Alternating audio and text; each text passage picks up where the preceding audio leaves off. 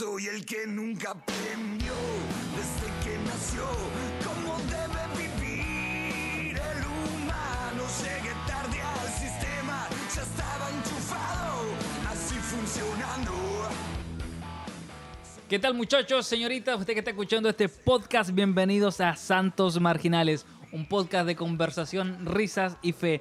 Como es costumbre y como es habitual, cada uno de estos últimos fines de semana del año y hoy, en el último domingo de la década, no podía quedar fuera de esta cruzada de amor y compañía el gran Diego Tapia. ¿Cómo están muchachos? Bien, bien, bien. ¿Todo bien? Yo muy contento, Luciano. Post Navidad la pasé muy bien y aquí con todo el ánimo y toda la onda de grabar Santos Marginales, el último de la década. como- Ah, eh, ¿Aplica viejito pascuero en su casa o no? Aplicó viejito Pascuero en mi casa y tengo alto regalo. Me regaló el viejo Pascuero una parrilla portátil. Epa.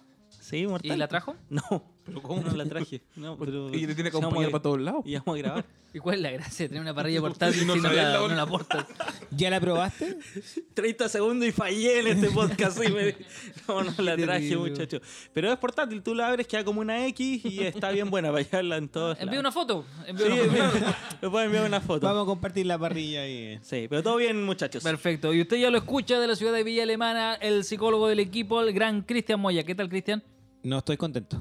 ¿Por qué? Habitualmente gano con... No, grabo habi- con- habitualmente, Habitualmente siempre estás no contento. Ok, y grabo con muy pocas ganas, pero estar acá, en Limache, un día viernes, última semana del año, grabando a las 12 de la noche, ni vigilia te hago.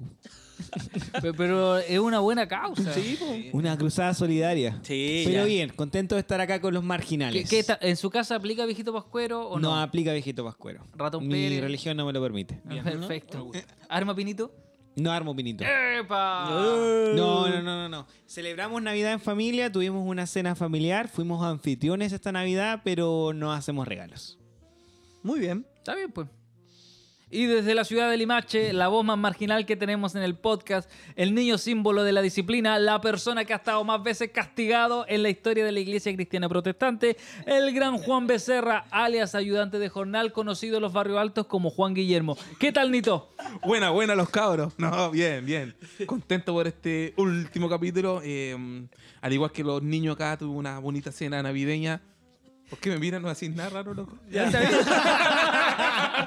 ¿Lo, lo pasó bien con la No familia? transpire, sí, lo pasé bien con mi familia. Recibe regalo. Claro, recibí Me regalo, lo típico, 12. lo típico. No hicimos nada, no hicimos nada malo. ¿Hicieron brindis de honor? No, no hicimos brindis, allá en, en mi familia no se toma. ¡Ya! Robo popo. ¡Para vestir rosa! Oye, a nosotros nos llegó un mensaje por interno que diciendo que ayudante de jornal era como los peces en el río, que beben y beben y vuelven a beber. Sí. No, pero está, está rehabilitado el hombre. Sí. No era con la mono. oye, yo antes de jornales, el único en el podcast que le han hecho memes a él. Sí, loco, Sí. sí. Ey, memes de puntualmente. Él es un personaje. Sí, ya se traspasó todo. Muchachos, tengo tremendas noticias para esta semana. Conté, contá, contá. Hicimos un llamado en el versículo anterior. ¿Al con- altar? de verdad, con, con menos fe, pero con ce- cero fe. Así como el que se inscribe en diciembre al gimnasio. y Cero fe, sabiendo que no iba a resultar. Y resultó. Convocatoria masiva para ser colaborador de Santos Marginal. ¡Wow! ¡Qué privilegio, gente! Un casting. Sí. Hubo casting y se inscribió más de una persona. y, y tuvimos, de, de hecho nosotros decíamos, ya, el que postule queda.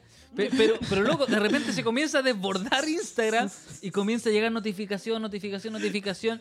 Y de repente no- nos vimos complicados porque dijimos, entre los 38 que postularon el día 1 y los 42 del día 2, tenemos que elegir solo a 5. Uh, Así que fue tan complejo que terminamos con seis colaboradores. Y hoy día tengo el privilegio, el honor de poder presentar a una extensión de Santos Marginal. Tremendo, Buenísimo, tremendo. buenísimo. Gracias, gente, por esa postulación que hicieron. Y vamos con los nombres. Primero que todo, el nombre del conglomerado, Ya. porque ya se sindicalizaron. Ah. Tienen Eso a mí me asusta, me asusta. Sí, no, pero ¿Son bueno, rojos? Chile cambió, eh, eh, la iglesia cambió, ahora tenemos los coristas sindicalizados, tenemos Sí. protestas de predicadores, no, Chile cambió. Y el líder es el saxofonista. El excluido. Oye, a propósito, subimos el meme de la camisa con Hilson, la canción Hilson nueva. Y un compadre dice: bueno, hoy día con una guitarra eléctrica y un sintetizador, la hiciste. Sí, y yo le respondí, vos fuiste el que se pitió al saxofonista. ¿Está el comentario ahí? sí. Bueno, arroba Santa Marginales. arroba Santos Marginales, hashtag Santos Marginales, Bien. arroba comunidad Santos Marginales, comunidad SM, búsquenos en redes sociales, de verdad están pasando cosas muy buenas. Y quiero presentarle a los nuevos integrantes de nuestra familia, Dale, dale, dale, dale, dale. los creativos marginales. Esa. Sí, sí. Son las personas que estarán generando contenido, memes, historias, publicaciones, que estarán alimentando la página que tenemos nosotros acá en Santos Marginales, porque mucha gente no- nos, nos posteaba que por qué no estamos publicando, por qué no estamos subiendo historias, eh, y es complicado porque eh, Diego con suerte sabe leer y escribir en el computador, eh, a- ayudante de jornal, eh, pillarlo sobrio es complicadísimo. Y, y Cristian hizo un voto tibetano, así que de repente ese voto de silencio no lo encontramos en ningún lado. Eterno. Así que. Unos incapaces finalmente. Sí. Entonces, necesitábamos nosotros eh, la posibilidad de poder generar contenido. Y para eso, uno tiene dos opciones en la vida. O te encuentras con lo peor que nadie consideró, o te encontrás con una perlita. Mm, Perlita. Y encontramos perlitas. buena. Buenas perlitas. No, Sí. en- encontramos, encontramos un Brillan con luz equipo, pero, pero brutal. Encontramos unos, unos creativos, pero de verdad Se mortales. pasaron los cabros. Sí, sí, se por eso, y por eso queremos enviarle un especial saludo a ellos, poder decirle el día de hoy en este podcast, darle la bienvenida a la comunidad Santos Marginales, comunidad SM, y queremos darle la bienvenida eh, y con aplauso de los Santos Marginales Sí. a don Felipe, ¡Vamos, Felipe! Dale, a don Jonás, Dale, guayo, dale, dale, El dale. que no le hizo caso a la palabra del Señor. Sí. a Stracy. Bien, Vamos, bien, bien, esa. bien, bien. Un aplauso para Lili. Dale, ¡Vamos, dale, dale, Lili! dale. Aguante, Lili. Un aguante con todo para Ernesto. ¡Vamos, Vamos, Ernesto! Grande, Ernesto. Y por último, pero no por eso menos importante, un aplauso para Álvaro. Vale, ¡Vamos, dale. Cualquier posteo que no les guste, fúnenlo a ellos. No nos hacemos cargo ya. ya no nos hacemos cargo. Así que ya lo sabes, dándole la bienvenida a los creativos marginales, comenzamos este versículo que se viene bomba. ¿Expectativas, Diego? Vengo dispuesto a dejarlo todo. Creo que vamos a hablar de Netflix, tema controversial, pero venimos con todos a hacernos responsables y cargo de esto. Luciano. Perfecto. Nito, ¿expectativas para el versículo del día de hoy? Buenísima, loco, buenísima. Vengo tranquilo, vengo calmado a disfrutar este momento. Chris, ¿expectativas para el capítulo de hoy? Sobrevivir a esta vigilia y al último capítulo del año. Perfecto, vamos con todo, sin más sin menos, dedos frágiles, póngale la llamita, aquí comienza Santos Marginales. Yo hago la introducción, tú haces el desarrollo y el compañero de allá hace la conclusión. Eso es ley en la vida universitaria, cuando no nos juntamos a trabajar y finalmente exponemos sin saber quién hizo qué parte y qué quería decir. Algo similar pasó con el Big Data, el informe más cuestionado en la política chilena en las últimas semanas. Santos Marginales, Big Data, motivo de orgullo o repudio absoluto. Repudio absoluto, Luciano. Debe ser, eh, siendo muy honesto siendo muy sincero, debe ser el documento oficial más impresentable que ha lanzado un gobierno. Eh, con esta idea de que nadie se está haciendo cargo, nadie- na- el gobierno no quiere asumir la responsabilidad de autoría. Eh, a mí me parece que es uno más de este lamentable proceso que estamos viviendo nosotros como, como país y quién lo está llevando adelante. Pero me parece muy poco serio, Luciano, en realidad, el, el informe del Big Data. Podríamos hablar un poco qué es el Big Data, que ya que está tan de moda. El Big Data vendría siendo un informe, una recopilación de, eh, de distintos medios de comunicación, puntualmente también redes sociales, en el cual se buscan las tendencias o las posibles causas, pero a nivel macro, de lo que en este caso pudo haber sido las posibles causas del estallido social. Eh, Vendría siendo eh, buscar todas las hipótesis para esta eh, serie de tesis para poder dar alguna solución.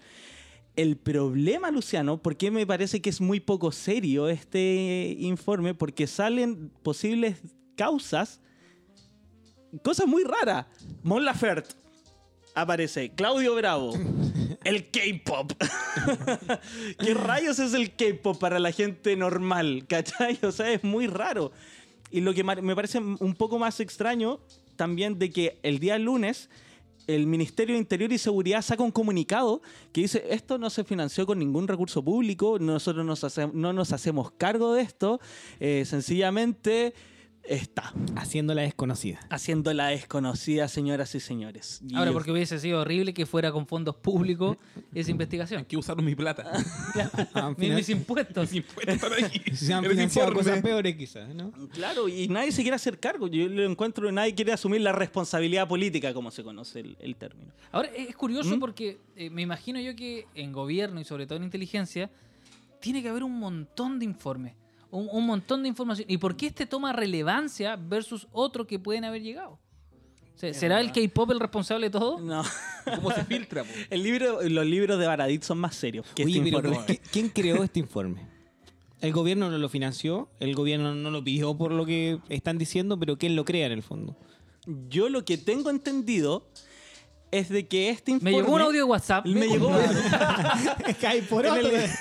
en el grupo que tenemos nosotros. Llegó el informe de la nada, llegó en PDF. No, ¿te cachai? Anónimo. No, no, no, Me llegó en. Anonymous. eh, exacto. Em, pero lo que dice como el underground de esta cosa es de que a Blumel, al ministro, se lo pasaron. Blumel, aquí está el informe, hágase usted responsable. Así fue. ¿Pero quién? Eso dicen. Claro, ¿qué- ¿Y por qué Blumel toma eso y dice, esto es bueno? Eh, ¿En qué, en qué momento alguien... Si, si finalmente lo que te están entregando es una sábana de información que no está trabajada, que no está depurada, que, que alguien simplemente recopiló datos. Y, entre eso salía la amenaza terrible del K-pop. Eh, ayudante jornal, ¿tú has practicado K-pop? Sí. sí. Hecho, hablo coreano. Habla A coreano. ver, a ver, y- salúdanos. Creo que están más entonados. Pero yo me fui. yo me fui en una bola media loca. A ver. Sí. Sí. Yo, cuando escuché todo el tema del Big Data, del K-pop, me imaginé al, al Piñera hablando con el Blumen. Y ¿Ya? diga, Oye, Blumen, ¿Ya? averíguate qué está de los tostados, poy. Aquí tenía una luca. Oye, qué, qué buena imitación. No se haya el vuelto. Ni Kramer se atrevió a tanto. Esa es la voz de Piñera, se supone. Sí, sí, Piñera. Piñera. Eh, pues, y No, y no hizo los tips. Me imagino el, el Blumen con, con el informe cuando se lo pasa al fiscal, así como, ¿Ya? ya, ¿y esto me trajiste? ¿No? Y el fiscal así situó a todos los medios, toda la prensa, Sí. y dice, háblenos. Y, y el fiscal sudando. ¿Qué hago? Oye, pero ¿ustedes han tenido la experiencia de ver gente bailando K-pop en las calles? Yo hace un par de semanas estuve en el Parque de los Reyes. Compadre, niñas y niños entre 15 y 25 años danzando, haciendo coreo, es el siguiente nivel del, del H. Pero tipo, eh, dos horas, tres horas bailando, compadre, eh, ponen un mix, Pero en- tipo en como Classic Project K-pop, así una pista eterna. Classic. Project. Eh, Classic, Classic Project de, Project. de K-pop. Y la gente, los que estaban bailando, por cada tema que aparecía se emocionaban y lo bailaban. Y ponte, algunas se sentaban, se cansaban y aparecía un tema así, "Ah, bunch, catch, bunch, tu, tu, wow", y se paraban y, "Woo", y bailaban en las plazas públicas. yo- yo no sé qué fue mejor, la imitación a Piñera o el niño cantando K-pop. Sí, oye, encuentro muy notable porque, bueno, a mí me- me gustaban bandas en inglés, pues y me costaba un mundo aprenderme las letras. Sí. Yo encuentro notable esos cabros que se aprenden las letras en coreano, loco. Oye, sí, muy de millennial. Pero muy de- Oye, pero tomando lo que dice el Diego, Ya. yo creo que el gobierno igual fue inteligente. Ya. Y se dio cuenta que los de K-pop sí están detrás de esto. Porque Y esta es mi teoría. ¿Ya? ¿Dónde ensayan los de K-pop? ¿Dónde ensayan? En las calles. En ¿Pero las calles, frente a po. qué? eh, ah, Frente a las vitrinas, frente al Frente reflejo que vitrinas, provoca po. la vitrina Frente del al Falabella y del banco. banco. Ah, ya, ya, ya, ya. Y el gobierno dijo, no más. Hicieron búnker. enlató. Enlató todas las todo. vitrinas del país. Ellos lo saben. Imagínate en el- en el- antes de que sucediera todo esto, en el banco adentro cerrando un gran trato de negocio y afuera gente bailando en el vidrio. Clarísimo. Un contexto totalmente especial, Luciano. No, es notable el tema de, de la cultura K-pop y, y cómo de, de repente uno la mira un poco extrañado. A mí me pasó, venía de Argentina en un vuelo eh, y voy llegando y Policía Internacional estaba especialmente, digamos, dedicado al tema. Y pasaron al lado mío un grupo de, de coreanos que, que, que en el fondo yo no sé si eran muchos o pasó el mismo varias veces, pero... y, la- y la cosa es que el, el tipo venía con mascarilla, ve- venía con toda una onda y ya, todo bien, ¿cachai? Y de repente veo que afuera hay una turba de gente, así, mucha, mucha. ¿Ya? Eh, y, la, y la cosa es que eh, este, estos tipos eran como connotadísimos en el mundo del K-pop. Entonces, eh, yo no tenía idea, no, no cachaba qué onda. Y afuera había mucha gente aguantando y haciéndolo la espera. Haciendo el aguante. Claro, porque finalmente para nosotros es tan raro que quizás yo venía al lado de un compadre que llenó el Estadio Nacional y no tenía idea quién era. Pues son como los Backstreet Boys, son locos, po. Son Sí, como pues, los Backstreet no, de la época. son pero muy en referentes, coreano. loco. Sí, po. es muy heavy. Son Backstreet Boys con los ¿Cómo ojitos se le dice? Idol. ¿O no? ¿Son los idols estos referentes? Tienen una ahí como un... No tenía I- idea. Ídolo, tío, ídolo. ídolo, le dicen a la gente. Tú sabes por qué tiene los ojos chinitos, ¿cierto? Y no lo queremos No saber. lo queremos saber. No queremos saberlo. Oye, tengo una gran idea, Cristian. ¿Cuál? De un gran ministerio para iglesias evangélicas del 2020, próximamente. Bien, bien, bien. Poner afuera de, tu i- de las iglesias vidrios. Automáticamente se te va a llenar de cabros chicos bailando K-pop. Pero qué buena campaña evangelística. Después lo encerráis malo. con vidrio alrededor. Y el pastor tendría que predicar así como con traje de Gang- Gangnam Style, algo así. Sí, o algo así. No estaría- no de- estaría mal De alabanza así en coreano. Sería muy loco hacer un servicio en coreano solo para esa gente. Luciano. Canciones de Hilson en coreano. Hay gente que canta en hebreo, pero bueno. eh, a mí que me llama la atención es que un país puede tomar decisiones en base a esta información media rara, de dudosa procedencia, difícil de entender, pero igual a rato me pasa que creo que como iglesia tomamos nuestros propios big data eh, y, y tomamos corriente. Por ejemplo, la corriente de, de los mensajes subliminales, que lo conversamos tiempo atrás, y fue una cuestión en muchas iglesias.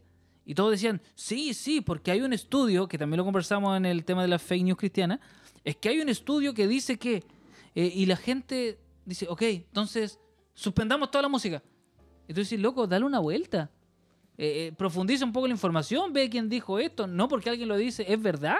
O sea, yo creo que si podemos sacar una moraleja de esto, es darle una vuelta a los autores que están hablando del tema. No es hacer cosa que te armes toda una doctrina en base a algo que quizás no es verdad. Claro, o también eh, el mismo ejercicio de copiar algunas cosas, eh, copiar algunas ideas de liturgias que son de otros lugares y traerla acá porque sencillamente está bueno. Y no hay ninguna otra explicación o algún otro, alguna otra profundidad hasta bíblica. Simplemente se hace porque, bueno, porque pintó, porque es tendencia, porque está moda, porque está cool. Pero lo que dice Luciano a veces, muchas veces, es como que pareciera ser que incluso nuestros, nuestros servicios son eh, Luciano la intro, otro el resumen, otro el, el abstract y finalmente hacemos un servicio un poco copy-paste de todo y ahí lo presentamos, ahí Blumel, ahí tienes. Oye, a mí me pasó cuando me compré una camiseta ¿Ya? y era de futbolista. Y me quedó apretadísima. Entonces ahí traté de ocupar una moda que no, no me resultó. Para justificar tu obesidad con el podcast. Oye, yo tengo un Big Data cristiano que, que es muy común, que era la historia del águila. Que esta historia de que el águila las tiene que sacar las Ah, plumas, ir a oh, se alto, rompía el se rompía el pico. pico y sacar todo eso. Y era mentira. Y, y habían ¿Mentira? sermones. Sí, pues si no es verdad. Yo me pues. emocioné. con Yo eso. lo creí muchas veces. Yo me fui a mentira. depilar. Es Sí. Yo me fui a depilar después. Si hizo pasar el águila muere. ¿Verdad? Estoy tan sorprendido como el K-pop. Eh, Luciano, por favor. eh, Blumel, ¿eres tú?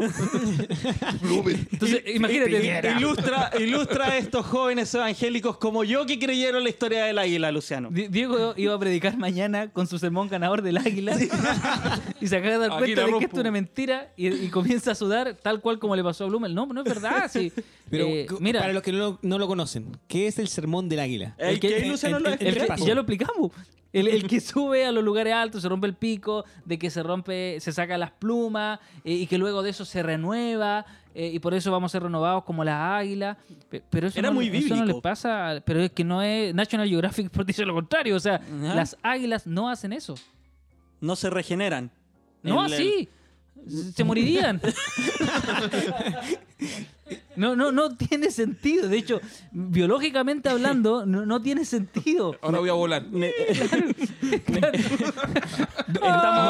No, y lo, lo predicaban así como que tenía que cambiar su pico, entonces se azotaba su cabeza contra una roca para que cayera ese pico y tuviera uno nuevo. Y- Es, es y- que era muy valiente. Muy doloroso, a mí me muy, muy gustaba, valiente. o sea, y no, no. Necesito un nuevo sermón, muchachos. Sí, bueno, a- ahí vemos lo que pasa con Big Data. Y sabes qué es lo peor, que quizá ya para ir cerrando el tema, es que si hay algo que hemos aprendido de Internet, ¿Ya? es que no tienes que creer todo lo que dice Internet. Sí, Gobierno, esa es la ley de Internet y ustedes acaban de caer en un informe de Internet.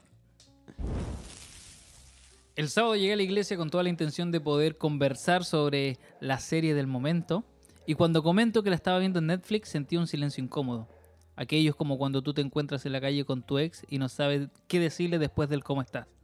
Un silencio tan incómodo que podía escuchar la respiración de la gente que estaba alrededor mío. Hasta que alguien me dice, Luciano, ¿tú no cerraste Netflix?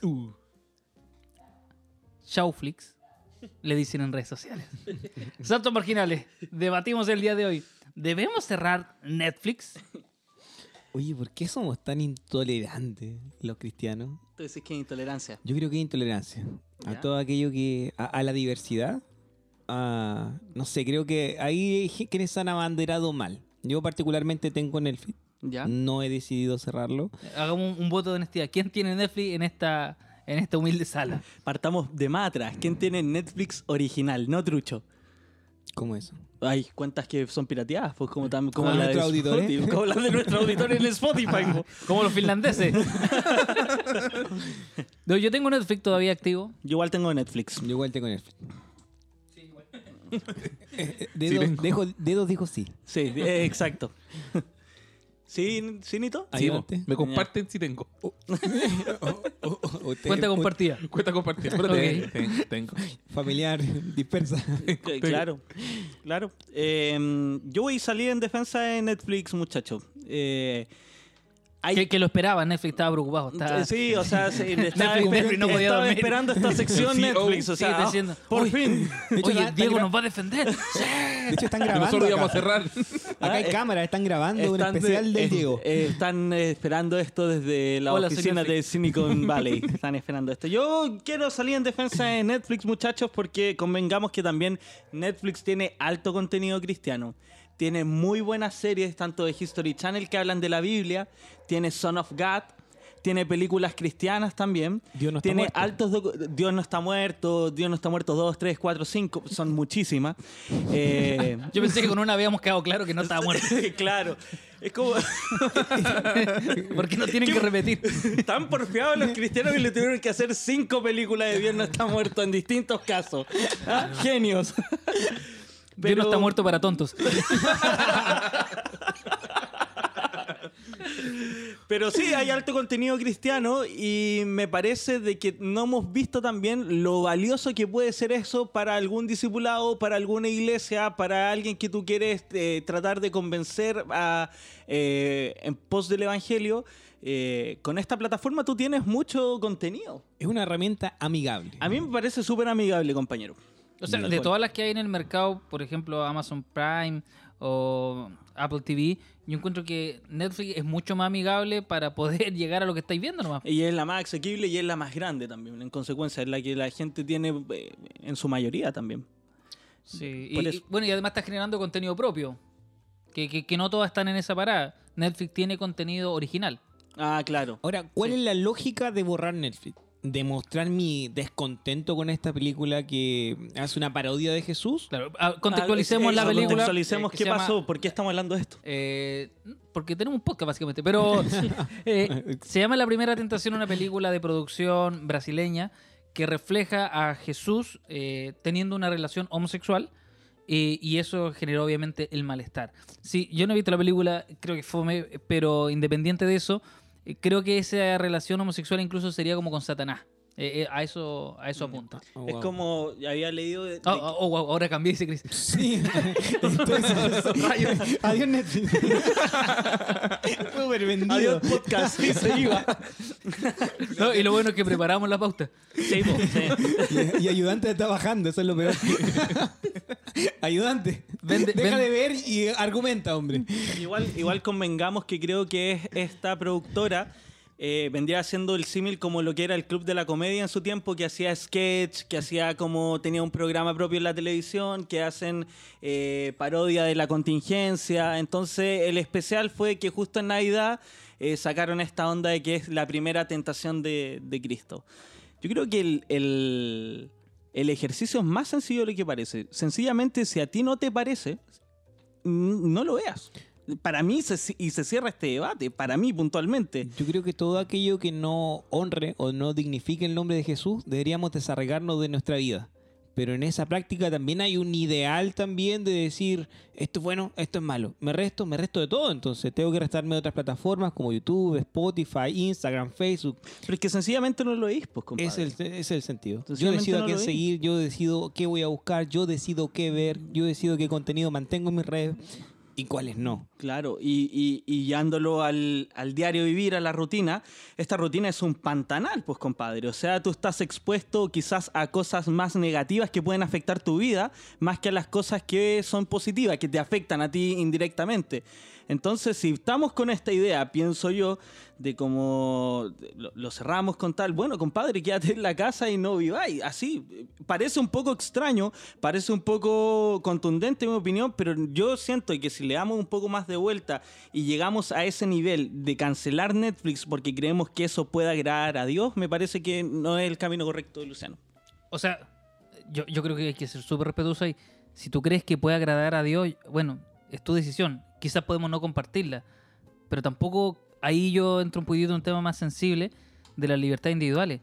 ¿Ya? Si alguien lo hace porque cree que puede agradar a Dios, ya está. O sea, no tengo yo hoy día la capacidad No. argumentativa para decir que esto no le está agradando a Dios, o sí, ¿cachai?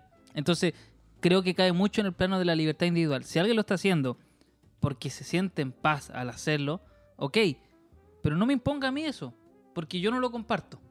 ¿Cachai? Eh, Yo creo que eso sí hay que hacer una diferencia. Si alguien hace esto porque quizá alguien lo está escuchando y lo cerró y con una intención súper pura y noble, eh, y está bien, y, ya, y sí, él sí, está en está paz. bien. Claro. Pero yo no lo voy a hacer porque no lo comparto. ¿Cachai? Pero decir, si tú lo, si tú quieres cerrar Netflix solo por agradar a Dios, o sea, yo, yo incluso, más que cuestionarlo, diría, bacán. Si tú crees que eso agrada a Dios, ok. Yo quizás no lo comparto. Pero, pero te permito ese espacio. ¿Nito? bien. Sí, el, mm, a mí siempre me ha llamado la atención el gusto de los canudos que nos prohíban cosas. Esa cultura media protestante yankee, ¿cachai? Mesa que nos encantan que, no, que nos rayen la cancha, pero ya así como un tacataca, loco, así como no, no podemos hacer nada. Y, y siempre me ha cargado esa, esa mente de, de como de encararle al resto, ay, yo no bailo, no tomo, no fumo, ay, qué perfecto soy, anda al arco chino, así, todos la boleta, la boleta, todos tenemos un algo, ¿cachai? Entonces como enrostrarle al mundo entero, ay, no, yo soy tan perfecto, esto no lo hago porque soy cristiano, ¿por qué no estamos todos pisando la misma tierra, ¿cachai? Me gustó la idea del taca-taca. Está buena. Sí. ¿Cris? ¿Qué, qué pasó? ¿Qué, No, qué- no, no, no. Estaba atento a lo que decía Ah, Nito. ya. Estaba muy atento a lo que decía Nito. Sí, ah, yo, yo insisto, yo creo que acá hay que entender un poco las motivaciones más que las acciones. Eh, porque podemos estar en contra de la acción de cerrar Netflix, Sí. pero no sé si puedo estar en contra de la motivación. Ya. No, no sé si es que alguien que de verdad quiere agradar a Dios dentro de su marco ideológico eh, y válido para él, eh, busca hacerlo, no, no sé si yo podría invalidarlo de una. Eh, y, quiero tomarme un poquitito de lo que dice el apóstol Pablo, y quizá un poco para pillar lo que dice Nito, de los débiles y los fuertes. Cuando el apóstol Pablo dice, ustedes que son muy fuertes, por los débiles, háganse débiles. Porque así como ustedes son fuertes en esto, también son débiles en esto. Yo creo que alguien que está pasando un momento así, yo creo que diría, ok, tú quieres cerrarlo, no te cuestiono, eh, es tu momento, pero no me vengas a imponer a mí, desde tu superioridad moral, lo que yo tengo que hacer. Claro. Porque yo tengo mis propias razones para hacerlo o para no hacerlo. Pero entiendo que si de su formación, que de su, su liderazgo, desde su- lo que él ha sido criado, eh, puedo entender por qué lo está haciendo, aunque no lo comparta. Estoy muy de acuerdo contigo, Luciano. Realmente me, me- hace mucho sentido y quizás hacer hincapié en que no solamente que no me lo impongan, sino que no me hagan sentir mal por la decisión que tome, ya sea tenerlo o no tenerlo. Porque a veces somos tan moralistas que hacemos sentir mal al otro. Una cosa es imponerle y decir, tú deberías hacerlo. Y otra cosa es decir, "Mm, mira el que no lo sacó o el que todavía lo tiene. Hacemos sentir mal a la persona. Oye, ese es un ejercicio súper cristiano. súper cristiano. Mm. Mira, a mí lo que me molestó, que al fin y al cabo se llevó, llevó una propaganda con los hashtags, ¿cachai? De Chao Flix eh, y el llamado al mundo cristiano a cerrar Netflix, ¿cachai? Eso a mí fue lo que más me impactó, porque si yo no quiero seguir viendo Netflix, yo tranquilamente lo cierro. Pero no le hago una, una propaganda al cerrar Netflix, ¿cachai? Porque yo tampoco le hago una propaganda a que la gente tenga Netflix, ¿cachai? Entonces eso fue lo que más me impactó y me chocó de la gente o, o predicadores y pastores llamando a cerrar Netflix, Pero mira, insisto, yo, yo tengo Netflix de verdad y no estoy ni ahí con cerrarlo, no, no pasa por mí. Y, estoy tratando de ser empático quizás al extremo solo por el ejercicio de discutir el tema. Eh, pero si alguien quiere generar un movimiento de esto, ¿y por qué no? ¿Cachai? Eh, insisto, no lo comparto y, está bien. y tú generaste un mover y generaste tu crítica hacia algo que yo de verdad lo encuentro súper legítimo. Eh, aunque no lo comparta. ¿Cachai? Había un- una frase que decía, eh, estoy en desacuerdo contigo, pero daría mi vida solamente por escuchar tu opinión. Eh, aunque estemos en desacuerdo. Y, y creo que eh, puede ser súper accesorio, pero incluso valoro, mira lo que estoy diciendo, valoro que los evangélicos protesten contra algo, aunque para mí es un tema súper irrelevante, es un tema hasta innecesario, pero incluso valoro que se coordinen para algo. Perfecto, ahora ocupemos esta misma coordinación y hablemos en contra de las injusticias sociales. Ahora ocupemos esta misma Ajá. Coordinación. Yo creo que Sí. es un- es un umbral que es súper difícil pasar. No, no, pero, pero perfecto, Diego, pero a que no nos pase, a que todos estemos sin opinar nada, porque te digo algo, el loco que dijo, hagamos esta campaña, se quemó con un grupo. Sí, po. Y, y yo eso lo encuentro bacán, porque tú no podís caerle bien a todo. Porque, Ay, ¿qué es lo más común? ¿Qué es lo más fácil? No, es que no lo sé, es que cada uno... Pero acá, por ejemplo, cada uno dio su postura. Y seguramente si tenemos auditores que cerraron Netflix, van a decir, ¿sabes qué? No escucho más a estos locos. Y es súper válido, ¿cachai? Eh, te vaya a perder de los mejores momentos de tu vida, pero es súper válido. ¿Cachai? Pero yo valoro de verdad, incluso, in- insisto, no teniendo Netflix, o sea, teniendo Netflix y no queriendo cerrarlo, pero valoro que por último vayamos tomando postura frente a algo. Yo valoro que tomen postura, pero mm, siento un poco lamentable que nos tengamos que mostrar los cristianos evangélicos protestantes como intransigentes, como intolerables a aquello que es distinto, a aquello que es divergente, a aquello que eh, el común de la gente se divierte porque por algo se creó ese contenido y por algo ha dado tanto revuelo y por algo está ahí en el fondo. Alguien invirtió muchas lucas para grabar esta parodia. Y, pero creo que no es el camino yendo así, sí, en bronca. Sí valoro mucho lo que dice Luciano, qué bueno que la iglesia se organice y tenga una visión crítica respecto a esto. Creo que el medio y la forma no fue adecuada. Yo me lo banco lo que dice Luciano, pero hasta el hecho, el ejercicio de la indignación. Me parece que este, esta idea no reúne ni siquiera las características para que un cristiano se pueda indignar. Es así de sencillo.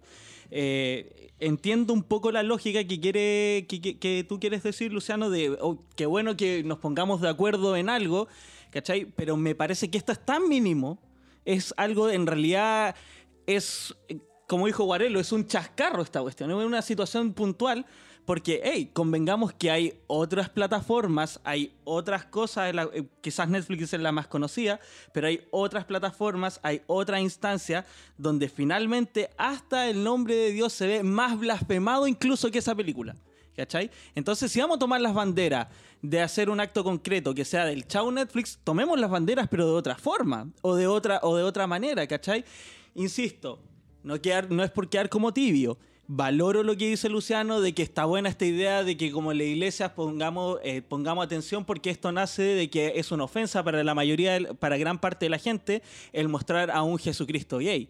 ¿Cachai? Pero también indignémonos con las cosas que realmente importan, ¿cachai? Y no un contenido de entretenimiento que se paga mensualmente.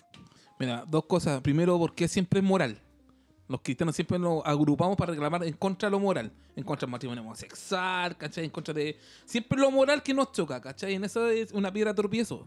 Y lo segundo, yo creo que como cristianos estamos al debe en generar plataformas llamativas para el resto, po. No tenía un Netflix cristiano que compita con el Netflix. Ey, Pero y tú no, digas, yo- mala no, idea. no, no, no. No, pero que no sabemos Pero- generar, pero- po. Pero, te hablamos de la cristoteca, ya salgamos de ahí. eso. Pero igual, pero que no sabemos recuerda, generar. Recuerda también lo que digo al principio, que hey, Netflix tiene alto contenido cristiano, pero- altísimo y de muy pero buena nosotros calidad. no tenemos que sumar, no te estoy diciendo ojalá que sea con Netflix cristiano porque yo no lo vería, ¿cachai? Lo que estoy diciendo es que Entonces, estamos... Sí, pero lo que estoy diciendo es que estamos... negocio. Por eso, porque estamos obligados, o sea, tenemos Ya que ves. tener Netflix por para, tener entretención, ¿cachai? Independiente que se, a- paralelamente se hagan series que no, no correspondan a nuestro concepto, ¿cachai? Moral, que yo ahí debato mucho, pero porque estamos al debe en eso, pues, no, no sabemos generar cosas, no tenemos la herramienta para generar cosas de, atractivas, pues.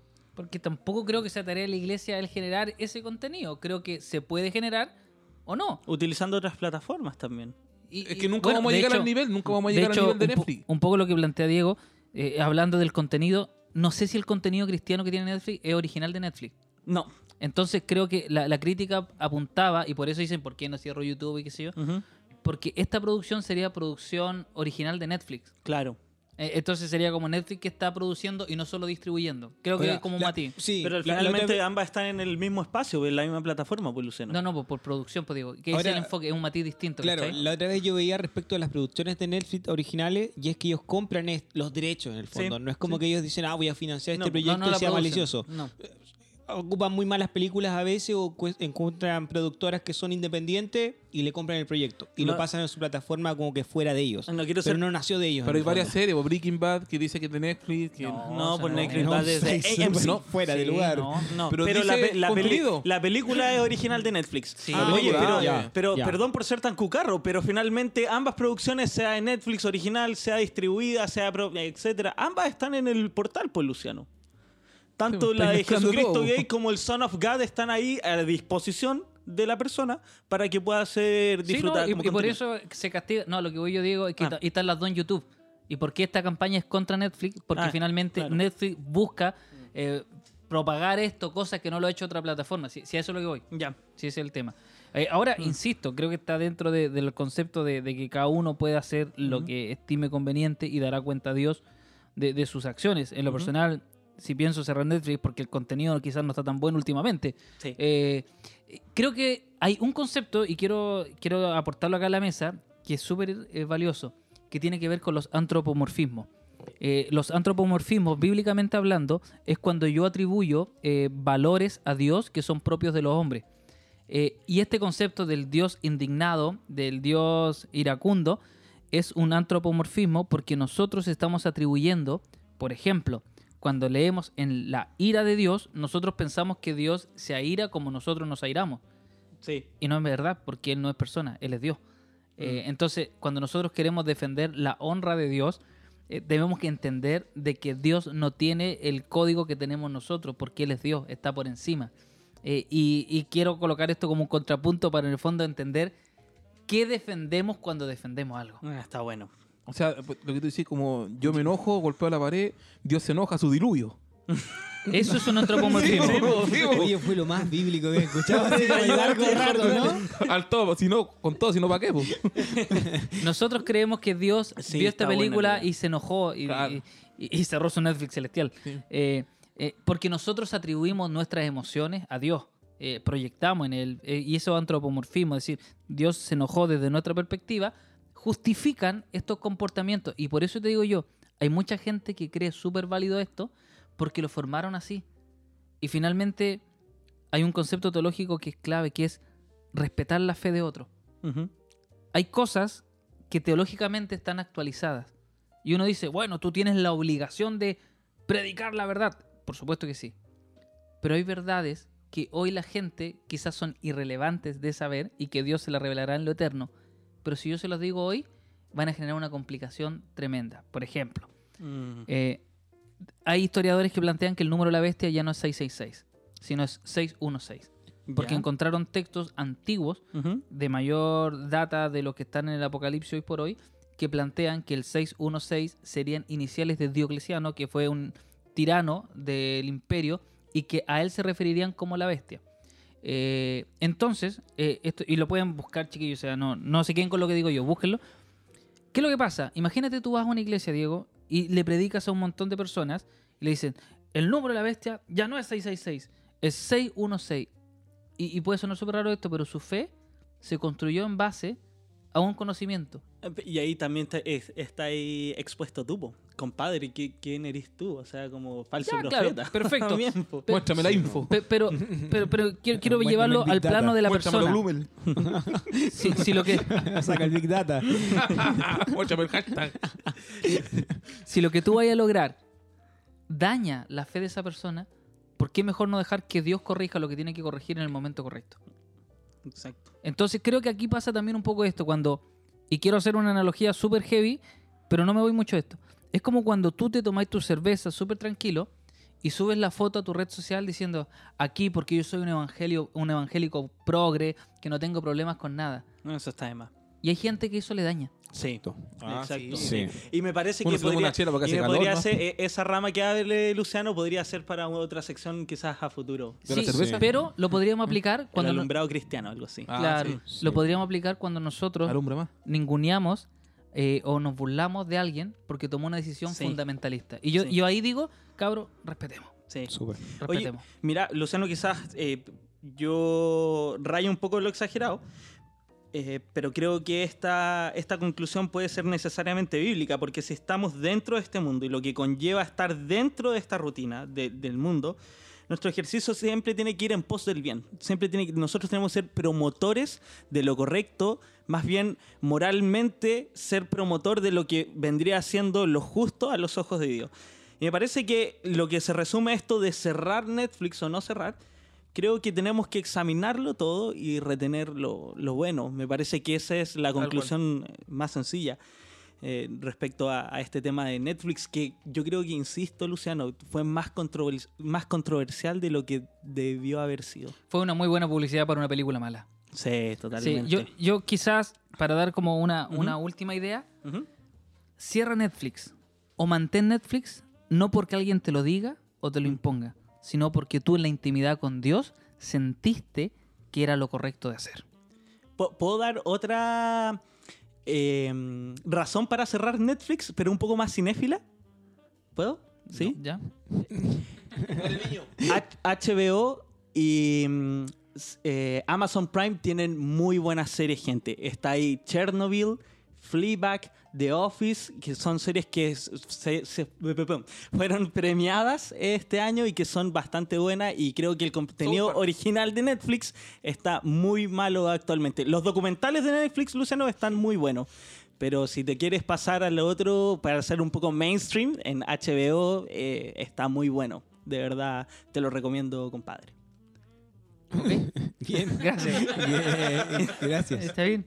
Eh, bueno, así fue el debate de Chofle con esta recomendación de Diego. Nos vemos, cabrón. 4 de julio del año 2015. Estaba la familia reunida frente al televisor. Chile nunca había sido campeón de la Copa América. Argentina el rival.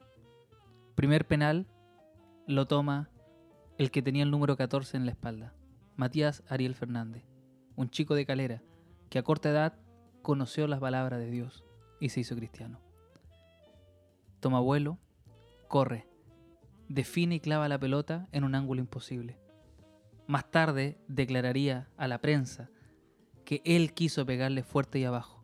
Si la pelota salió fuerte y arriba, fue porque Dios la puso ahí. Este domingo, Colo Colo recibe con brazos abiertos a uno de los jugadores más queridos, el 14 de los blancos, el CRA, Matías Fernández. Pregunto, marginales.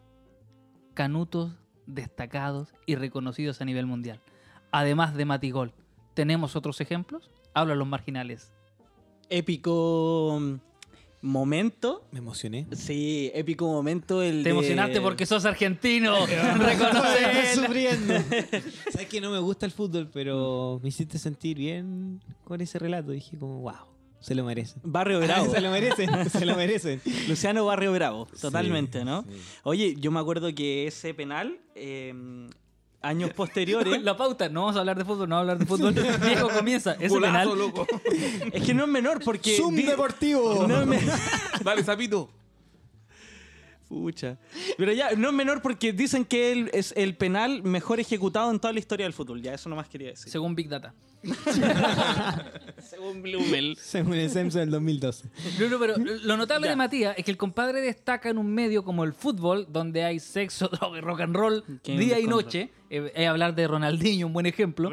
Eh, y la cosa es que el compadre destaca por ser ordenado, querido por, sus jugado- querido por los jugadores, tanto rivales como del equipo de, donde él pertenece, eh, dejando un súper buen ejemplo como cristiano. Y, y esa es la idea de, de hablar, más que hablar de fútbol, eh, hablar de cristianos destacados, como por ejemplo Kaká, un futbolista. Seguían con los futbolistas. No, pero también está el ejemplo de David Luis, jugador del Chelsea en su momento. Luis Pedro Figueroa, el bíblico. El bíblico, exacto. Igor Lipnowski entre otros, muchos más. Eh, yo creo que el que últimamente revolucionó al, patrimonio evangélico cristiano es Kanye West. El rapero por excelencia de los Estados Unidos en el siglo XXI, que lanza su disco que se llama Jesus is King en el Times Square con el- la pantalla más grande. Compadre dice Jesus is King y todo eso es como tremendo homenaje, un orgullo tremendo para mucha gente y lo empezó a compartir. Cristian, todo. eh, tú que has conocido más iglesias que ciudades, Y sigue sumando. una más a la lista. Sí, van a seguir llegando.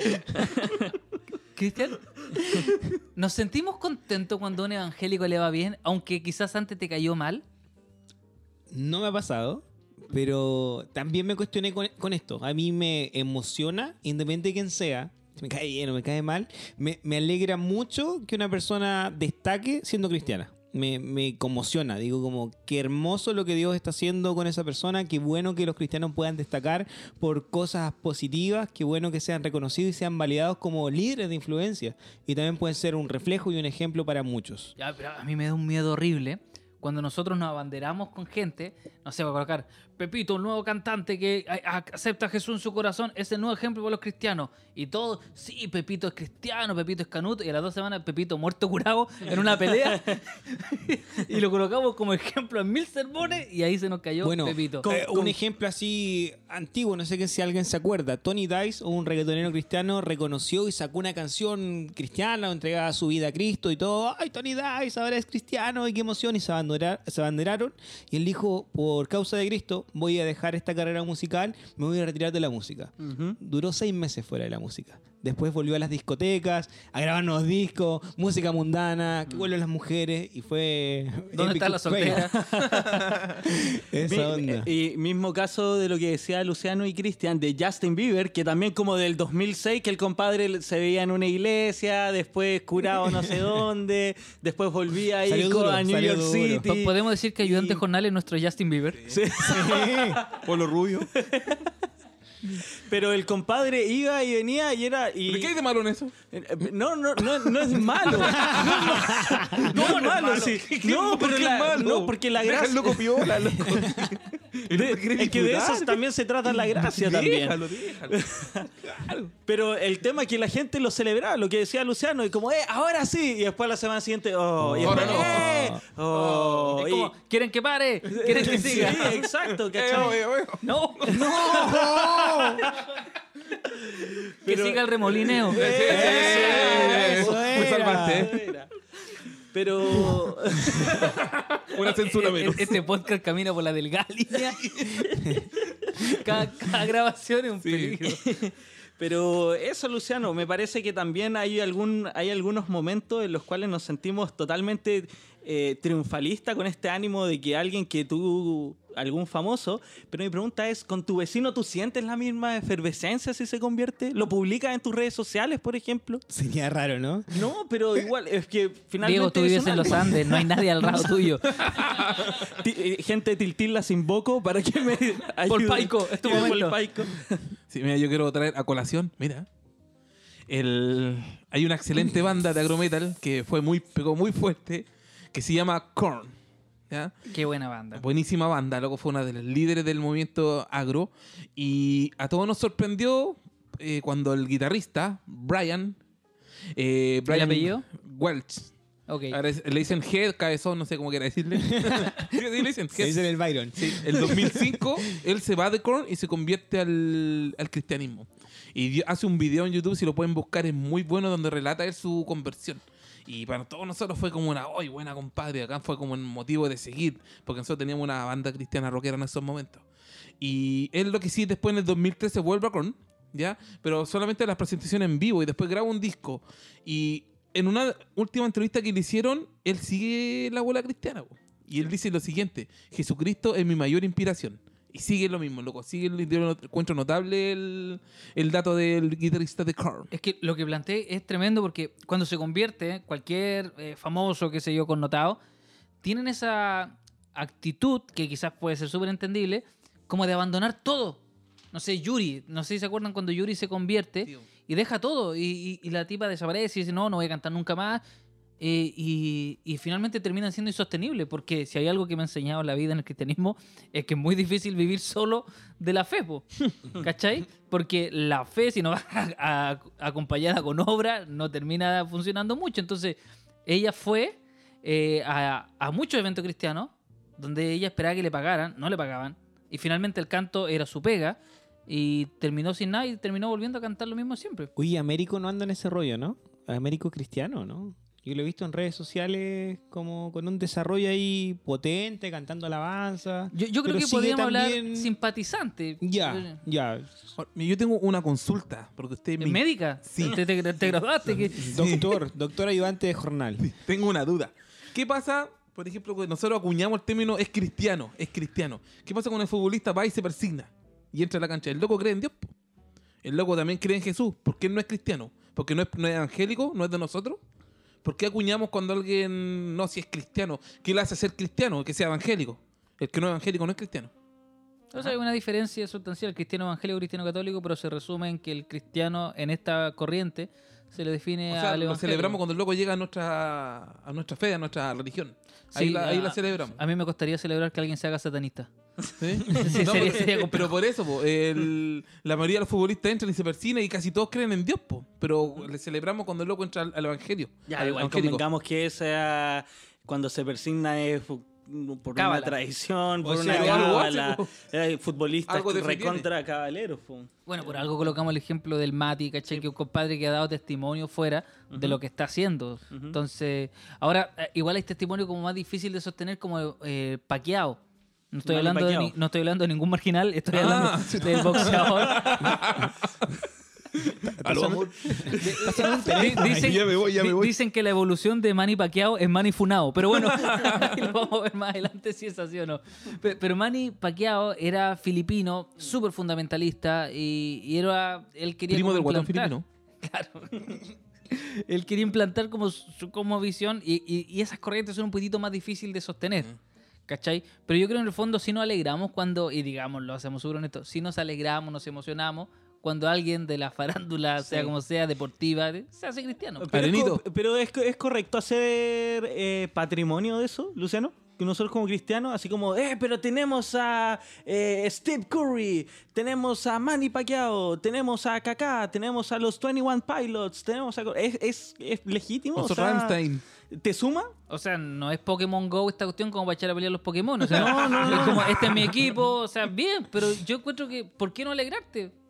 ¿Cachai? Y si el loco, más encima, es bueno en su pega, está haciendo bien las cosas, uno dice, bacán, pues, ¿cachai? Yo, yo creo que eh, tiempo atrás hablábamos en un episodio, ante tanta crisis de referente, Mm. que se pueda levantar un referente en contextos adversos, porque ojo, ser un líder cristiano en una iglesia es obvio, no, no, no puedes no serlo. Ser un líder cristiano en un contexto como el fútbol, como el rock, eh, como la empresa, como eh, cualquier escenario adverso, de verdad yo me saco el sombrero, porque ahí es súper peludo. Y, y ¿sabéis lo que me pasa? Que, que de pronto nosotros le colocamos una exigencia que ni siquiera se la colocamos a los hermanos que se congregan con nosotros o a nosotros mismos. Y queremos que ellos sean sinónimos de perfección cuando... O de éxito. o de- que, bueno, o de éxito, qué sé yo, cuando nosotros no lo somos. Uf. Entonces tú decís como, oye, mira, y, y él dijo una mentira, y, y tú mientes también. po. ¿Y, y por qué? Porque claro, él tiene más repercusión que tú. Pero en el fondo no sería más cristiano de nuestra parte, de los anónimos, orar por él, más que condenarlo porque se equivocó, porque volvió. Ahora buen diezmo da Mati Fernández. sí. A cualquier pastor le gustaría tener el... Mi No, no a pa' pastor, sino a cualquier iglesia. me Cualquier refiero, iglesia, sí. sí, sí. Me gustaría tener una- Oye, ¿de qué congregación es? ¿Denominación, algo? Él es pentecostal. No, no, bautista. ¿Bautista? Bautista. Mm. ¿Se llama Bautista? Big Data nuevamente haciendo estragos en mi información. No, si recuerda que él estuvo en el movimiento de, de los futbolistas que estuvieron bautizando a muchos y había un pastor, que se me va el nombre en estos minutos, que era parte del CIFUP en su tiempo y igual lo, lo atacaron mucho por un enredo de plata que, que- que- que tuvo ahí en la, en la organización. Eh, pero, pero sí, es una corriente bautista, que Iglesia Casa Estudio creo que se llamaba. Sí, Eh, creo que sí. Entonces, yo, yo creo que es bacán, de verdad, tener cristianos que les va bien porque nosotros los evangélicos, y eh, Luciano Metralleta, eh, Luciano me trae... Hasta la vista, baby. nosotros somos súper partidarios de llorar con el que llora, pero pucha que nos cuesta reír con el que ríe. Entonces, cuando a alguien le comienza a ir bien, el primer comentario es, en algo raro debe andar. Mm. Eh, nos cuesta alegrarnos, nos cuesta felicitar al que le va bien, pero al que está mal, lloramos con él y le, le acompañamos en el dolor. Pero te digo algo, yo me alegro que hayan cristianos que la estén rompiendo. Ahora, si tú crees que ser cristiano es cristiano es sinónimo de romperla en el mundo, no es así. Porque hay cristianos que ante el mundo han fracasado, pero ante Dios fueron exitosos. Que no te, no te equivoques de una cosa con otra. Ser exitoso en un área no significa ser exitoso en todas las áreas. Yo creo, eh, más allá de, de todo lo que podamos conversar, es que cada una de las personas que la está rompiendo en el mundo, que la siga rompiendo. Y que cuando te vayan a reconocer y felicitar, tú no olvides que estás donde estás porque Dios permitió que llegaras ahí. Esa es la verdadera gracia de que Dios te ponga en esos lugares de privilegio. No que brilles tú, sino que brille el reflejo de la luz de Dios en tu vida. Un año, 365 días, 8.760 horas, 525.600 minutos y un podcast. Resumen del año en Santos Marginales. Esa. Dato no menor el que no tira Luciano. Un dato para Y empezar. lo una- de memoria. Sí, sí. Eh, Lo, hice la división. Era, era así de sencillo. ¿Sí? ¿Ustedes no le enseñaron eso?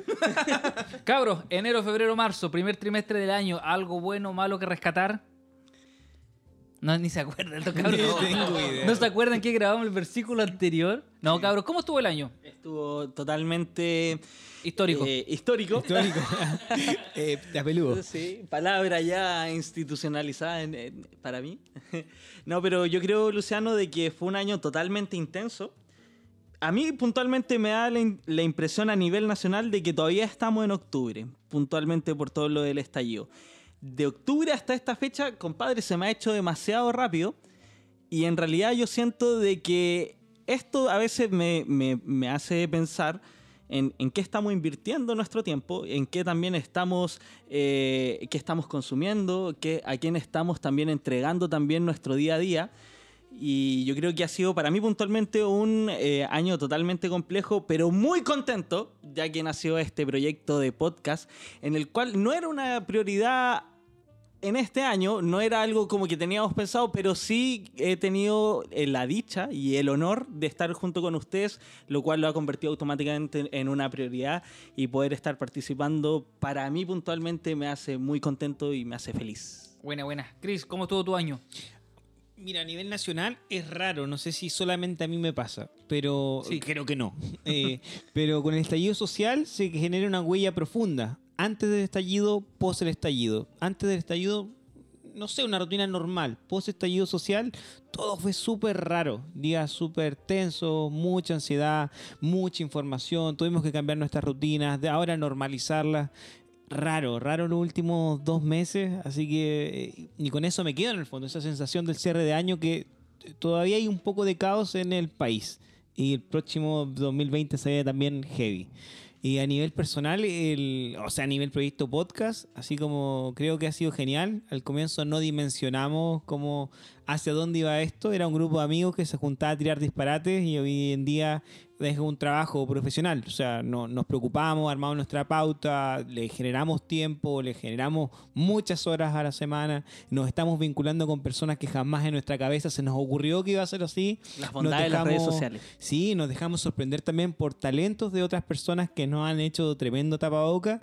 Así que estoy súper contento por lo que Dios nos ha podido permitir eh, por medio de este proyecto. Perfecto. Nito, ¿qué tal el año? Sí, obviamente es inevitable hablar del estallido social. Creo que hay un antes y un después de ese 18 de octubre. Creo que los libros de historia se van a escribir distintos de aquí en adelante. Creo que los políticos en Chile van a pensar a dos o tres veces antes de legislar algo, si no se les puede venir otros estadios encima. Así que contento con lo que pasó, a pesar de que hubo muchos damnificados, ¿cachai? Hay gente que se vieron afectados sus trabajos, ¿cachai? Un montón de cosas, pero en el global yo creo que se puede conseguir, esperemos que se consiga algo bueno, esperemos que la gente pueda ganar en la mayoritariamente, independiente de los afectados, que son lamentables, pero en el mayor que la gente sea eh, beneficiada con este estallido social. Ojo, ojo, ¿por qué mencionamos tanto el estallido y se repite en tres opiniones?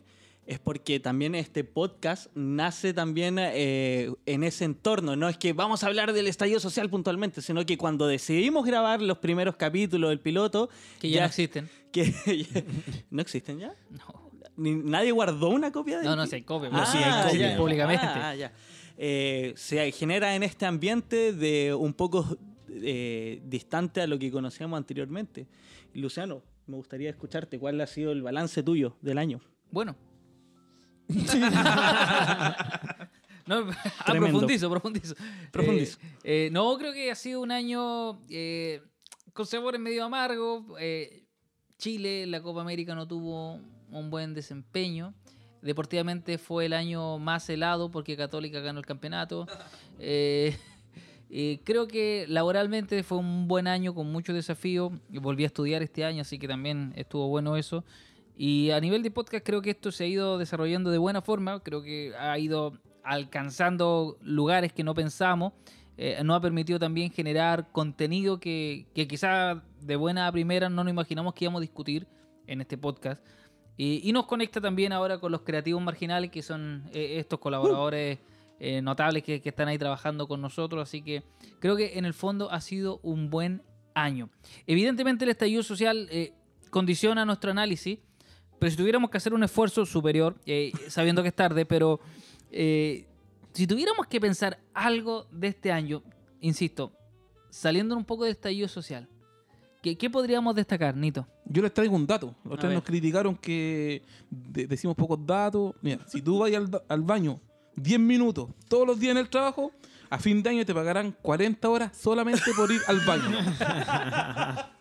Nito, pero ese, ese dato es mentira. No, es verdad. Nadie va al baño 10 minutos, se quedan 20, Como 30 media minutos. hora viendo el Facebook. es la base, pues, parte de ahí. ¿No hay cachate ahora que hicieron unos baños chuecos para que tú estés incómodo y no te Ah, no, yo no podría. Yo me quedo su rato. Sí. A mí, Luciano, eh, me voy a poner un poco en la brecha de Greta Thunberg. A mí lo que me gusta un poco de este año 2019 es que se visibiliza un poco el cambio climático y cómo también nos ha pegado puntualmente en la quinta región y a nivel país. No tuvimos primavera. No tuvimos otoño, es el año quizás de los últimos, no recuerdo cuántos años, que más sequía eh, hubo a nivel eh, nacional y yo creo que hacernos responsables de eso, del cuidado del entorno, del cuidado del medio ambiente, incluso como cristianos, es algo, una tarea que tenemos que empezar a discutir en nuestra iglesia. Para mí eso ha sido uno de los grandes eh, títulos de este 2019, además de lo que tú mencionas. La ecoteología, hacernos cargos teológicamente de los procesos climáticos que vive el mundo, que nosotros tenemos que cuidar. Ahora, otro hecho importante y saludar al pueblo guanderino porque subimos a primera. Contentísimo. Sin jugar a la pelota. Sin jugar a no la pelota. importa, pero estamos primero. Sin jugar Y a la pelota. corresponde. Sin Y jugar a la pelota. No corresponde. No Sí, corresponde. Faltaban fechas. Sí. Sí. No, pero punteando todo el campeonato. Más suerte para Trasandino y Limache. oh. Sí, que ahora viene Rodelindo Román con todas las lucas, así que... Oh, sí. ¿Cómo Igual aporta Vidal ahí? Ahí igual vamos a estar en, en la galería. Cristian, ¿de qué referente cristiano fue el año? Si tuviera que preguntarte así, ¿a quién tuviste más activo, eh, con más presencia, en redes, en conciertos? Uh, no sé. No sé, no sé, no. Es que lo que pasa es que este loco recorre tanta iglesia que en algunos... A eso Claro. me, me cuesta clasificarlo, ¿no? no, no, no sabría responder eso, no. Diego, ¿te animáis a decir el año de quién fue? de Daniel Aviv. Se hace conocido este, este año. Daniel Aviv es un orador eh, que, ex- para- en mi opinión, explota este año. Y el compadre tiene videos motivacionales, como es, hace un macro coaching, llena estadios, llena eh, grandes teatros, que creo que también de por cierto es cristiano, eh, full cristiano, pero no va con su línea editorial tanto como la palabra del Señor en sus exposiciones. Para mí, puntualmente de eso, como la onda influencer o, o de algún personaje, es del este año 2019. Nito, ¿de quién fue este año? La princesa Alba. Yo esperaba menos. Yo esperaba la Tigresa del Oriente, pero... No, me defraudó. Ni con la tigresa la corté. loco. La ¿Cortaste? serio. Sí, la corté. Sí, no, no responde. Loco, no. ¿Dejaste seguirla? Dejé de seguirla ya. Perfecto. Soy un fan, fan defraudado. Yo, yo este año también empecé a seguir mucho, no lo había hecho años anteriores, las batallas de los gallos. Muy buenas, muy Ah, entretenido. sí, sí. Muy Aquí tenemos una hora para hablar. Abrir un portal. Eh, está muy bueno. Pero sí, convengamos sí. que este año las batallas de los gallos particularmente ha tenido muchas series, muchas contrarios. No sé si antes no estaban tan seguidas, pero ahora todos los fines de semana batallas de 5 horas. po. Sí, pues, Campeonato sí. de todos los países. Exacto. Hay mucho contenido. Sí, hay varias ligas. ¿El favorito? Y de muy buena calidad. Mi favorito, ¿Ah? chileno, No sé, de todos los tiempos. eh, Teorema de Ah. Chile y WOS en Argentina. Luciano. Teorema y asesino. Woz y asesino. No, yo, yo me sumo a Luciano, Teorema y Asesino. Qué notables, son muy buenos. la tecnología de chileno igual es muy buena. Oye, y- Teorema y- Kaiser, eh, Nitro. Oye, Muy bueno. Y, Sí, bueno. y- y tenemos un exponente cristiano, pues compadre. Do-. Doser, argentino, para que esté bien metido en ¿Pero esta onda de las cristiano, cristiano o cristiano, cristiano? cristiano, va a congresos de jóvenes. Cristiano de los buenos. Cristiano de los buenos. A ver, a ver, ir a un congreso de jóvenes no te convierte en cristiano. Pero, o sea, es, es expositor, po. O sea, entretenido igual, po. Y, es- y está pegando full lo de las batallas de los gallos. Que A- los- ayudante jornal lo querían de expositor en un evento de jóvenes. Convengamos Insisto, que es verdad. Insisto, ir a un congreso de Es jóvenes. una fake news. Me invitaron, me bajé al tiro. No. No, ¿por qué? Me bajé. O sea, me bajaron. ¿Cuánto duró la invitación en, en tiempo cronos? Hasta que el pastor supo. Hasta que me dijo, ¿qué vas a hablar? Se terminó la conversación. Tan, tan, tan, tan, tan. Y Yo, yo creo que otra cosa que, que ha sido, digamos, eh, buena eh, en este último tiempo eh, es la interacción que ha generado el podcast. Porque una, una cosa es la producción, que es lo que hacemos, juntamos y todo. Pero hemos tenido un feedback súper bueno con la gente, que, que nos han comentado varias cosas que de repente uno como graba acá y como, a diferencia de lo que uno cree, nosotros no es que hacemos muchas tomas, nos- a, lo más regrabamos Como el chavo. una parte nomás. Entonces vamos y, y le damos y de repente la gente nos comenta y nos hace observaciones súper buenas. Yo creo que nos sirvió un montón para, para crecer. Yo aprendí a conocer el mundo cristiano más, más expansivamente, yo creo. Nos dimos cuenta. Sí, fuera mío, entonces me di cuenta del cristiano sensible, el cristiano perrado, el cristiano primera línea, el cristiano conservador. El cristiano primera línea. El cristiano tipo, tipo Flanders mandando cartas al Mercurio. Entonces me, me dedico a ese mun- mundo en general y me gusta. Podríamos hacer una infografía de, cris- de tipo cristiano Tipo de por cristiano. ayudante jornal. Tipos de cristiano según mi percepción. Oye, Luciano, y muchachos, igual convengamos que ninguno de nosotros había hecho podcast alguna vez en su vida. También. Está bueno eso para poder Ah, aprender. claro, que Sí. sepan, po, sí, po. O sea, de hecho, piensa que grabar este podcast, eh, que, que creo que coincidimos todos que fue una buena idea, ¿verdad? Porque Sí. nadie va a renunciar hoy para saber, último día del año. Para eh, saber. Dedos frágiles, sabemos.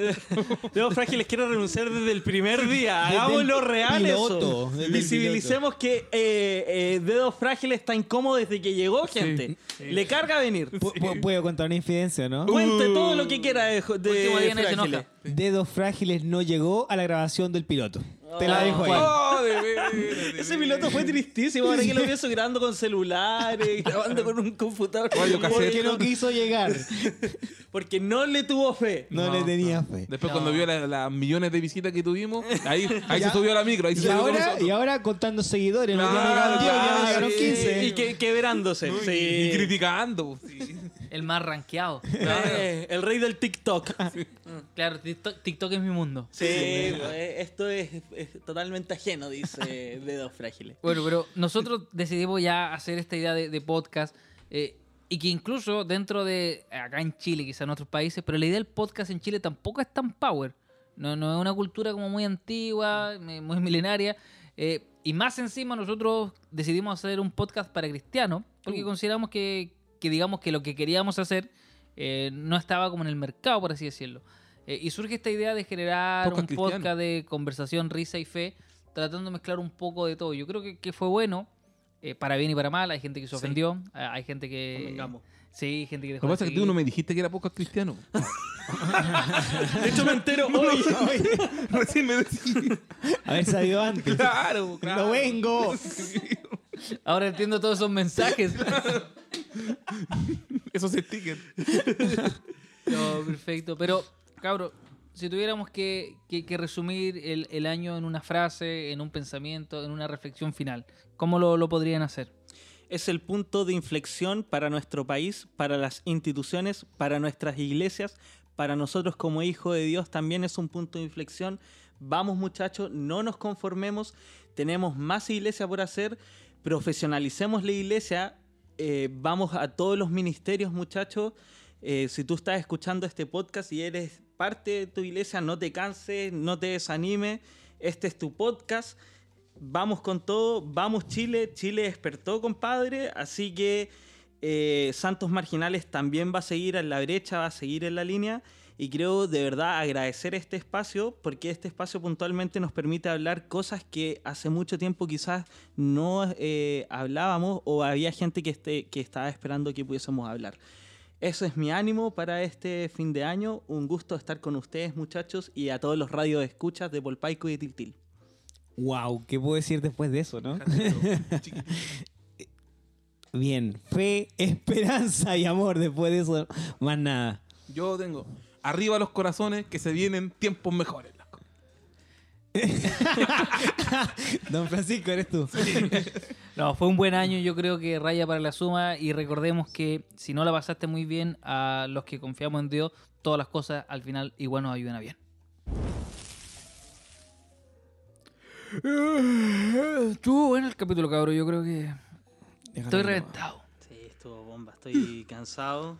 Sí, y además Tan- pusieron, pusieron de fondo un espontáneo de alabanza, entonces más sueño. No, estuvo, estuvo brutal, pero yo creo que, que estamos, ¿no? Hoy está roncando ayudante, ¿no? Sí, Ah. sí, sí. Ahí despertó. Yo, yo lo veía con ese saltito de cachado cuando te estás quedando dormido y de ahí el saltito de la muerte. Oye, yo lo veía y no sabía si te... apaga la tele. El saltito de la muerte en un bus. Eso es rarísimo, ¿no? O en el metro, así, en un lugar público. Y todo, ¿Qué le pasó? Y todos te apagan. Muchachos, ese nos fue eh, el último versículo del año.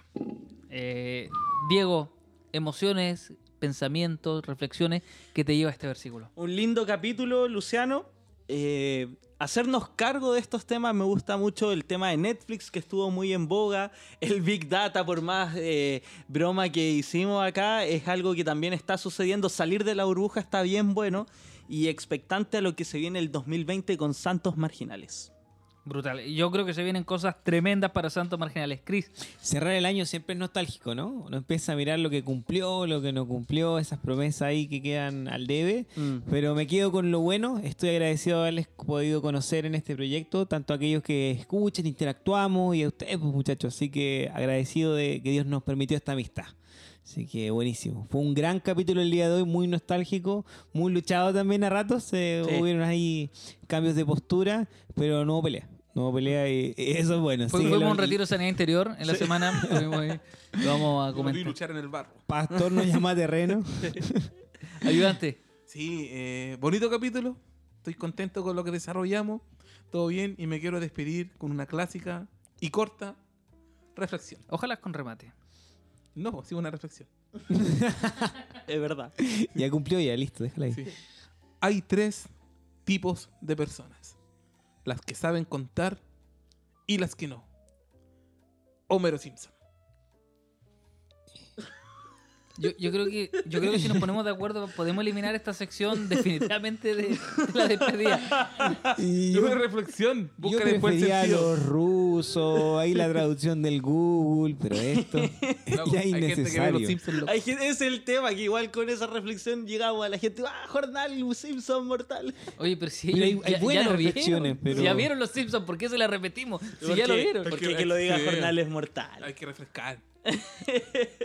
Bueno, muchachos, eh, espero que de verdad tengan un muy lindo fin de año. Uh. Eh, ¿Dónde van a pasar el mambo, Todavía está por verse eso, Luciano. Chris? ¿Ah? Estaba durmiendo, Chris. Quedé Te quedaste dormido, dormido, está cabeceando igual, dormido. Cristian. Eh, La pregunta era, No, pues viste. ¿A dónde va a pasar el año nuevo? Se suspendió el año nuevo en Villa Alemana. ¿Se suspendió? Se para que en el 2019 para siempre. Así es. Estoy en el limbo. Nito, ¿qué va a ser el año nuevo? Vamos a ir a la parcela de mi tío, nos vamos a quedar de un día para otro. Ahí, Non-stop. Ah, sí, claro, hasta las 6 de la mañana, carrete, mambo, todo. Bueno. Perfecto. Buenísimo. ¿Y tú, Luciano? Eh, en familia, ahí en la casita, cenando y, y pensando también un poco lo que fue este año y tomando fuerzas para lo que viene. Cambiamos de año, cambiamos de década. Así que el próximo año es el año del chancho en el horóscopo chino. No, no, mentira. No, muchachos, simplemente agradecer eh, este año que hemos estado, esta parte del año que hemos estado generando este eh, contenido. Yo creo que ya es bueno también ir diciendo, se acerca el final de temporada. ¡No! De Santos Marginales. Recién incorporamos los creativos y estamos cerrando No, la esa es la buena temporada. noticia.